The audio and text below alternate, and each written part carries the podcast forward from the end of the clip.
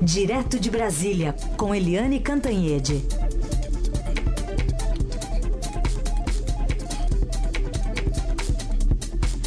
Eliane, bom dia. Bom dia, Heisen, Carolina, ouvintes. Bom dia, Eliane. Bom, vamos começar falando do Joaquim Barbosa, o grande personagem aí do fim de semana? Pois é, o Joaquim tem aquela biografia pujante, né, do, do ex-presidente Lula, da ex-ministra Marina Silva, que também é candidata à presidência agora, é, mas ele tem um temperamento, assim, um tanto complicado, né, porque ele tem um temperamento de Ciro Gomes. Então, a minha coluna de ontem no Estadão foi comparando Joaquim com os outros candidatos. Ele tem a biografia do Lula, né, aquela coisa do menino pobre, negro, que, enfim, saiu lá de baixo, estudou, passou em concursos é, muito difíceis, concurso para procurador, é, estudou no exterior, presidente do Supremo Tribunal Federal, quer dizer, um, um pobre que se deu bem na vida, quer dizer, um exemplo para milhões de brasileiros. Ao mesmo tempo, ele tem aquele temperamento ácido do Ciro Gomes, né? É aquela coisa temperamental que não pode ouvir uma pergunta é, provocativa de jornalista, e jornalistas fazemos é, perguntas provocativas e ele já reage mal, como o Ciro Gomes, né? Ele tem pavio curto, o que é ruim numa campanha. Agora, o Joaquim Barbosa é uma grande incógnita, é porque ele, diferentemente dos outros candidatos, do Alckmin, que foi é, governador três vezes, da Marina, ministra, é, do Ciro Gomes, governador, né? O, o Fernando Haddad, se for mesmo o plano B do PT, foi prefeito de São Paulo, foi ministro, enfim. É, o Bolsonaro é deputado, né? Mas, enfim, o, o Joaquim Barbosa e o Bolsonaro nunca foram executivos de coisa nenhuma, nem de empresa privada, não foram nunca prefeitos, governadores, ministros, nunca puseram a mão na massa. E há muitas dúvidas contra ambos. No caso da economia, já que a gente ainda vive uma crise, a gente está saindo devagarzinho, mas da pior crise, a crise mais perversa eh, da economia do Brasil eh, em toda a sua história. Então, a gente precisa saber muito se eh, os líderes das pesquisas, né, o Bolsonaro e agora essa grande novidade, o Joaquim Barbosa, se eles têm uma visão populista e preocupante, né, perigosa da economia, ou se eles têm uma visão pragmática de que é, uma economia ajustada, equilibrada, é melhor, principalmente para a base da pirâmide, que é quem sempre paga o pato, quanto os governantes é, gastam mais do que deviam. Então, o Joaquim Barbosa é ainda uma incógnita, ele tem é, condições subjetivas, pelo perfil, etc., muito fortes né, essa comparação com o juiz Sérgio Moro, combate à corrupção, mensalão, etc. É, e do outro lado tem condições muito fracas, objetivas, condições muito, vamos dizer, negativas, objetivas, por nunca ter tido cargo executivo e porque o partido dele, o PSB, está divididíssimo, né? Ele tem o apoio do presidente do partido, mas não tem dos dois principais governadores de Pernambuco e São Paulo.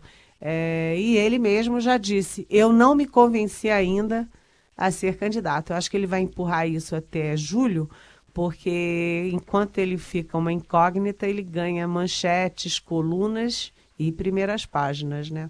É, reportagem aqui do Estadão do fim de semana mostra os votos dele, né? Lá no Supremo, ali, em alguns momentos, ele eh, fala aqui do, de privilégios do serviço público, tem lá uma certa um flerte, como diz a reportagem, com liberalismo, mas ele fala assim, né, da, de programas sociais, é, demonstrou assim um, uma certa dicotomia, talvez, não, Helene? Não, porque na verdade uh, o mundo precisa disso e o Brasil particularmente precisa disso. Você precisa do liberalismo uh, na economia para abrir o mercado, para abrir as condições, é, para poder ter investimento, para criar mais condições de renda é, e de salários. né? Você empregar as pessoas. Então é bom que o país cresça, mas do outro lado, o Brasil é um país muito desigual que precisa de choques sociais, sim. Então, nisso ele está certo, né? Não adianta você ter um liberalismo que seja contra as bolsas, que seja contra é, medidas sociais de impacto, porque uh, no nível de pobreza que a gente tem em bolsões brasileiros, não dá para esperar o bolo crescer para depois repartir. Então, é uma combinação de, sim, liberalismo, abertura, é, menos estatização, mas também com um cuidado muito a cuidado com as políticas sociais que o Brasil precisa muito. Uhum. Aliás, só se fala em Joaquim Barbosa, mas também se fala em Aécio Neves, em Geraldo Alckmin o tempo todo. Aliás, o ex-governador almoça hoje com Dória, não é? Exatamente. É, e as duas coisas têm muito a ver. Né? O Aécio Neves virou a bola da vez, aí das investigações. Desculpa, eu estou gripada, como vocês estão vendo, é, mas o Aécio Neves virou a bola da vez da justiça, da polícia, das investigações e da mídia. E aí, quando acontece isso, é, não tem mais limite, né? Depois que o sujeito é acusado de, sei lá, caixa 2, vale tudo. Aí pode ser acusado de qualquer coisa e tudo vira um grande escândalo. É, eu não nem sou leitora, nem sou muito, enfim, não tenho, não tenho nenhuma ligação com Reinaldo Azevedo, mas ele escreveu, o jornalista de Reinaldo Azevedo, mas ele escreveu uma coluna em que ele tem razão. Ele escreveu ontem que uh, as, todo mundo esquece que as doações privadas de campanha eram legais, né? E que aqueles 110 milhões do, do, da Odebrecht é, para o, o Aécio, que foram, sei lá, não sei se 110 milhões, eu acho que era o total de duas campanhas, eu nem, nem tenho certeza do número, mas eles eram repassados é, para partidos né, para o PSDB, para os partidos aliados, PTB, etc., e para candidatos aliados ao partido. E hoje isso é, é dado como propina para o Aécio Neves. Além disso, o. O Joesley Batista, quando foi depor agora, ele levou recibos das doações para a campanha do Aécio. Se ele levou recibos, eram doações que eram legítimas e eram legais. É, o que é importante saber é se houve contrapartida e se saiu de órgão público, porque financiamento de campanha todos os partidos tiveram. Então é que tem que ter cuidado com isso. Agora, isso é só um aspecto do problema, porque na verdade o Aécio Neves tem é, oito, nove processos, né, oito, nove inquéritos, né, envolvendo outras coisas, é, como atraso e dissimulação em CPIs, como Furnas, como aquela gravação dele pedindo os 2 milhões de reais para o Joel Batista. Então ele precisa ser investigado nesses inquéritos, nessas questões que são colocadas contra ele. Mas daí a dizer que ele é assassino em Saturno e Marte, aí já é um pouco demais. Quer dizer, a gente tem que ter cuidado é, de não extrapolar quando a gente acusa as pessoas. É acusar em cima do que há provas e do que em cima a justiça está considerando como provas. De qualquer jeito, a Aécio Neves afunda, afunda rapidamente e traz o Alckmin é, junto com ele aí na campanha presidencial. Inclusive porque o Alckmin é, agora também está sendo investigado pelo Ministério Público Federal de São Paulo por caixa 2 de campanha, além da Justiça Eleitoral. E aí, nessa situação toda, o Alckmin não chega nunca a 10%. Ele hoje vai almoçar com o ex-prefeito João Dória. E o João Dória é aquele considerado o plano B do PSDB, ou seja, fica ali na espreita. Se a candidatura do Alckmin não decolar, o Dória está à disposição. Então, esse almoço de hoje vai ser aquela faísca diplomática, todo mundo fingindo que é amigo e as faíscas pululando em cima dos pratos, das taças. Eita ambiente, hein? Vai ter bicada, então. Bicada. é, bicadas. Bicadas, bicadas ocorrerão. Bom, a gente segue aqui com a Eliane Cantanhede e também com a atualização das principais notícias do dia. O Brasil ainda não, estamos, não sabemos ainda quem será o próximo presidente. No Paraguai, já o candidato do Partido Colorado, o Mário Abdo Benítez, é o novo presidente do Paraguai. Obteve com 99% das urnas apuradas 46,46% ,46 dos votos. O adversário do Partido Liberal, Efraim Alegre, que liderava uma aliança com partidos de esquerda e de centro, somou 42,73% e chama atenção que a vitória foi por uma diferença bem menor do que os 20 pontos que apareciam nas últimas pesquisas. Benítez chega à presidência com a promessa de dar continuidade à política econômica do atual presidente Horácio Cartes, também colorado, e o país vive um período até de expansão econômica, mas ainda enfrenta sérios problemas sociais. E Benítez é filho de um dos homens fortes da ditadura de Alfredo Stroessner, que governou de 1954 a 1989. O pai dele também, Mário Abdo Benítez, mas ele, para se diferenciar do pai, é conhecido como Marito. Vai ser o novo presidente do Paraguai por cinco anos. Outro destaque do noticiário de hoje tem também relação com o ex-presidente Lula, porque mesmo preso é, lá na Polícia Federal em Curitiba, o Diretório Nacional do PT se reúne hoje na capital paranaense para definir o calendário do lançamento da pré-campanha eleitoral do Lula por todo o país. Antes de ir para a cadeia, o petista vinha mantendo uma agenda movimentada.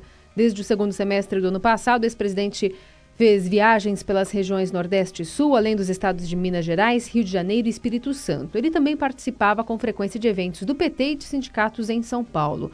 Lula planejava ainda no primeiro semestre passar pela região norte, o que daria continuidade ao intenso ritmo da pré-campanha.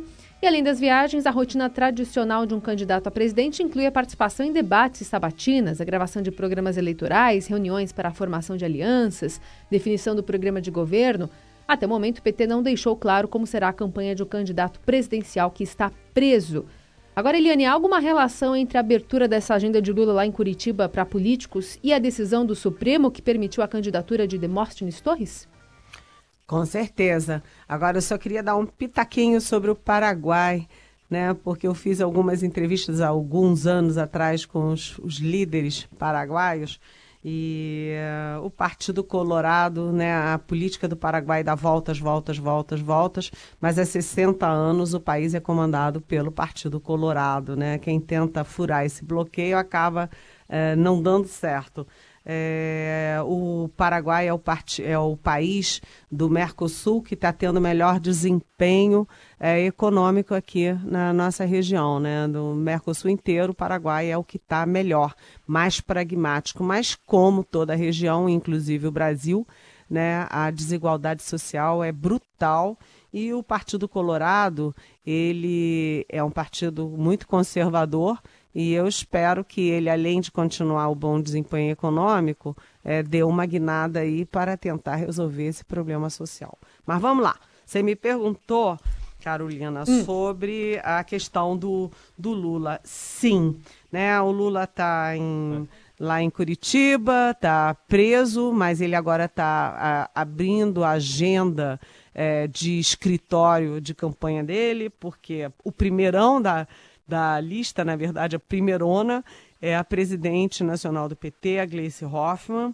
mas ele tem na agenda também, por exemplo, o presidenciável Ciro Gomes, que é do PDT e que sonha em herdar os votos é, do Lula, é, principalmente no Nordeste. Aí a gente lembra que os votos do Lula, depois que ele foi preso, o, o, o, eleitor do Lula meio subiu no muro e boa parte do eleitor do Lula no Nordeste subiu no muro e agora diz que está votando branco e nulo exatamente para esperar quem vai ser o candidato ali para substituir o Lula. E o, o Ciro Gomes tem essa expectativa e está aí na fila para falar com o Lula.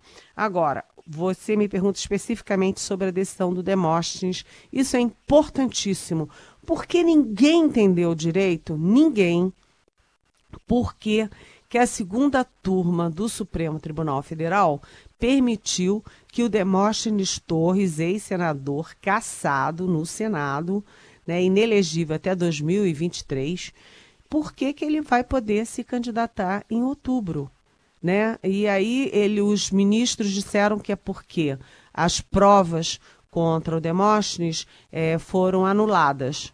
Né? É, mas além de serem anuladas, ele tem a cassação, cassação pelo Senado Federal. E a lei da ficha limpa diz é, que se torna ficha suja quem for condenado em segunda instância e quem for cassado pelo, pelo seu órgão uh, legislativo, que foi o caso do Demóstenes. Então, o que, que acontece? Quem capitaneou isso foi o Dias Toffoli, o ministro Dias Toffoli, que foi advogado do PT, que é muito amigo do Lula, e teve apoio do Gilmar Mendes, dos de sempre, né? Ricardo Lewandowski e tal. E o que se diz é que essa decisão do Demóstenes, na verdade, é uma abertura para derrubar a inelegibilidade e a ficha suja do Lula. Então a gente tem que ficar acompanhando isso muito de perto, porque pode ter aí uma armação para permitir que o Lula, sendo ficha suja, possa disputar a eleição. Atenção. Ficaremos atentos. Bom, vamos seguindo aqui com a Eliane, agora já entrando nas perguntas dos ouvintes, que tem a ver exatamente com a prisão do ex-presidente Lula. É o Fernando Pérez, da Vila Maria, aqui em São Paulo. Ele está falando dessa campanha, de se abrir uma campanha por parte do PT para filiação, é, se é só retórica ou de fato os simpáticos estão mais propensos agora a integrar o partido, uh, se o partido pode sair fortalecido mesmo com a prisão do ex-presidente Lula. O que, que você acha, Eliane? Oi, Fernando, bom dia, bem-vindo. Olha, eu não acho isso não, porque é o seguinte, quem está se filiando ao PT já estava com o PT, já votava no PT, já estava com Lula, se o Lula preso ou não preso, enfim, é, já estava mesmo. Né? É apenas uma afirmação de compromisso, mas isso não amplia os horizontes atuais do PT. E os horizontes do PT, eles é, têm restrições, porque a gente olha a última candidatura, né, a última eleição, que foi eleição para prefeitos, e de todas as prefeituras de capitais, todas, o PT só ganhou em uma, que foi Rio Branco, no Acre. Então, o Lula só virou presidente da República em 2002 porque ele ampliou esse universo petista e conquistou boas parcelas da classe média com aquele plano econômico mais liberal, mais ao centro, é, mais equilibrado. E agora o PT, com essas coisas de, de defender o Nicolás Maduro, da Gleice fazer aquele vídeo para para Al Jazeera pedindo interfer interferência árabe aqui, dizendo que o Lula é preso político, ele afasta né, a essa classe média que ajudou a botar o Lula na presidência em 2002. Então, essa, esse pessoal que está se filiando ao PT agora, na verdade já era PT, só está fazendo uma formalização é, de, é, de sua identidade com o PT. Muito bem. Bom, outra pergunta que chegou aqui, aliás, depois da, da veiculação de uma reportagem especial que a gente é, trouxe aqui uma análise de quem é o eleitor de Jair Bolsonaro, chegou essa pergunta em áudio que a gente vai ouvir também. Oi, bom dia. Pergunta para a Eliane. Na realidade, eu deveria fazer essa pergunta direto para o candidato, mas como é difícil, né? Vamos ver se ela consegue responder, por favor. Meu nome é Jorge, estou aqui em São Paulo, é, sou gay, homossexual, né? E há 25 anos eu e meus parceiros uh, estamos juntos, temos um filho, estamos pensando em, no segundo filho. Tenho uma pendência para a direita, sempre gostei muito, nunca, nunca gostei muito do regime esquerda.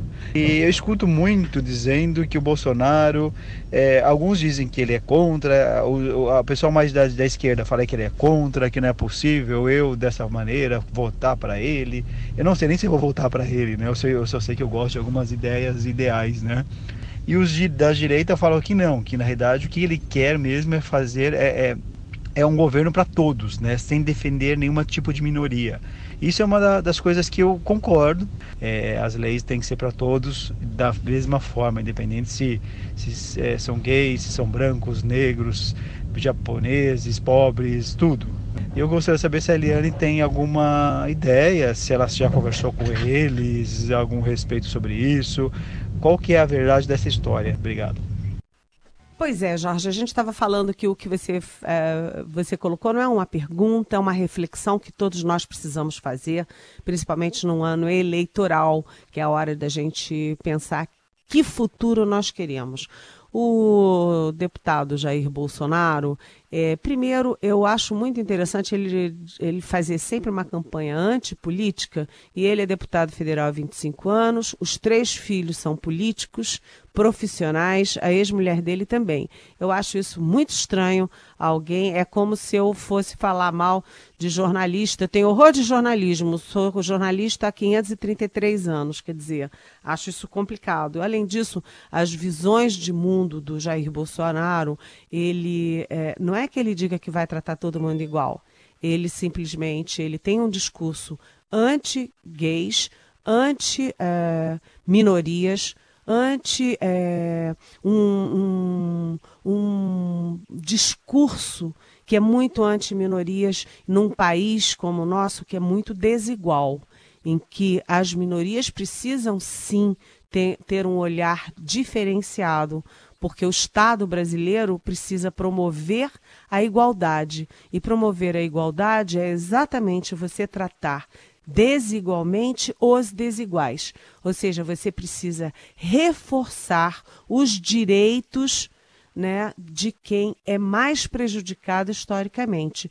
Então, o, o, deputado Jair Bolsonaro, ele, ele diz que vai tratar todo mundo igual. Se você trata todo mundo igual e você tem uma grande desigualdade, isso favorece quem já é favorecido pela cultura brasileira de favorecer elites e bolsões é, brancos, já bem, já bem escolarizados, já mais ricos. Eu não acho isso não. Acho que o papel do Estado é exatamente reforçar os benefícios para quem mais precisa, né? E o deputado Jair Bolsonaro, não se engane, Jorge, ele não tem um discurso favorável aos gays, não. Aliás, desejo muita felicidade para o segundo bebê que vem aí, que seja muito feliz. Muito legal. É, Eliane, tem uma outra pergunta tem a ver com essa área também de direitos, é da porque hoje está vencendo aquela medida provisória, está caducando, como se diz, a medida provisória que alterou alguns pontos da, da reforma trabalhista. E a Graziela Bueno está preocupada, que ela tem ouvido falar é, que grávidas podem ser prejudicadas porque, é, porque não cumpriu uma promessa. Na verdade, é a medida provisória que está caducando. E ela está esperando um bebê e tem receio de algo acontecer. O que, que você pode dizer para Graziela Bueno? Oi, Graziela, bom dia. É, tem o seu bebê, fique tranquila, né? Uh, tem muito boato. Uh, os, as centrais sindicais que perderam seu imposto sindical, aliás, perderam em parte, porque a justiça está recompondo isso em vários casos, como mostrou uma manchete do Estadão na semana passada mas essas centrais que têm muita força, muita mídia, né, inclusive muito dinheiro, elas ficam bombardeando a reforma trabalhista, mas todos os governos de qualquer tendência esquerda, centro-direita, até o próprio Lula defendia isso, a reforma trabalhista era necessária porque o Brasil tem uma legislação trabalhista antiquada, né, ou tinha uma legislação trabalhista antiquada que impedia as pessoas, restringia as pessoas a terem acesso ao emprego, né, emprego e renda, que são fundamentais para você ter uma democracia, é, uma democracia real, com todo mundo tendo direito ao seu emprego, à sua renda e a condições é, dignas é, de humanidade. Então, é, cuidado com, com a boataria. Faz o seguinte: entra no Google, pega a lei trabalhista e olha lá especificamente o caso de gravidez de mulheres gestantes. E você vai ficar mais tranquila. Fique tranquila com seu bebê e cuidado com a boataria. Então, pergunta respondida e agora a gente segue para a última. O caminho do bem. A boa do dia. A boa do dia. O caminho do bem. Só para a gente registrar aqui essa passagem para o finalzinho do jornal, celebrando o Dia Nacional do Choro, um gênero que conquistou o Brasil pelo talento do compositor, compositor e instrumentista Pixinguinha, que faria hoje 121 anos, né, nessa segunda-feira, até por conta disso, hoje é o Dia Nacional do Choro. No Rio de Janeiro tem, é, enfim, diversas atrações é, por conta desse dia, apresentações ao ar livre, enfim, as coisas são mais comemoradas lá também, porque hoje é feriado no Rio, não é isso, Eliane? Hoje é feriado no Rio de Janeiro? É. Que dia é hoje? Dia de São Jorge. São Jorge. São Jorge. Dia de São Jorge. Isso, é. é então hoje... Sabe que aqui em Brasília a gente tem um clube do choro que é fortíssimo. Vem gente até do fora do país para acompanhar o nosso Clube do Choro. É um espetáculo. Que legal. E, e, o chorinho é muito emocionante, muito brasileiro, mexe com a alma da gente. Né? Capaz né? de hoje ter alguma programação, então, aí, por conta com do, certeza. do Choro, né?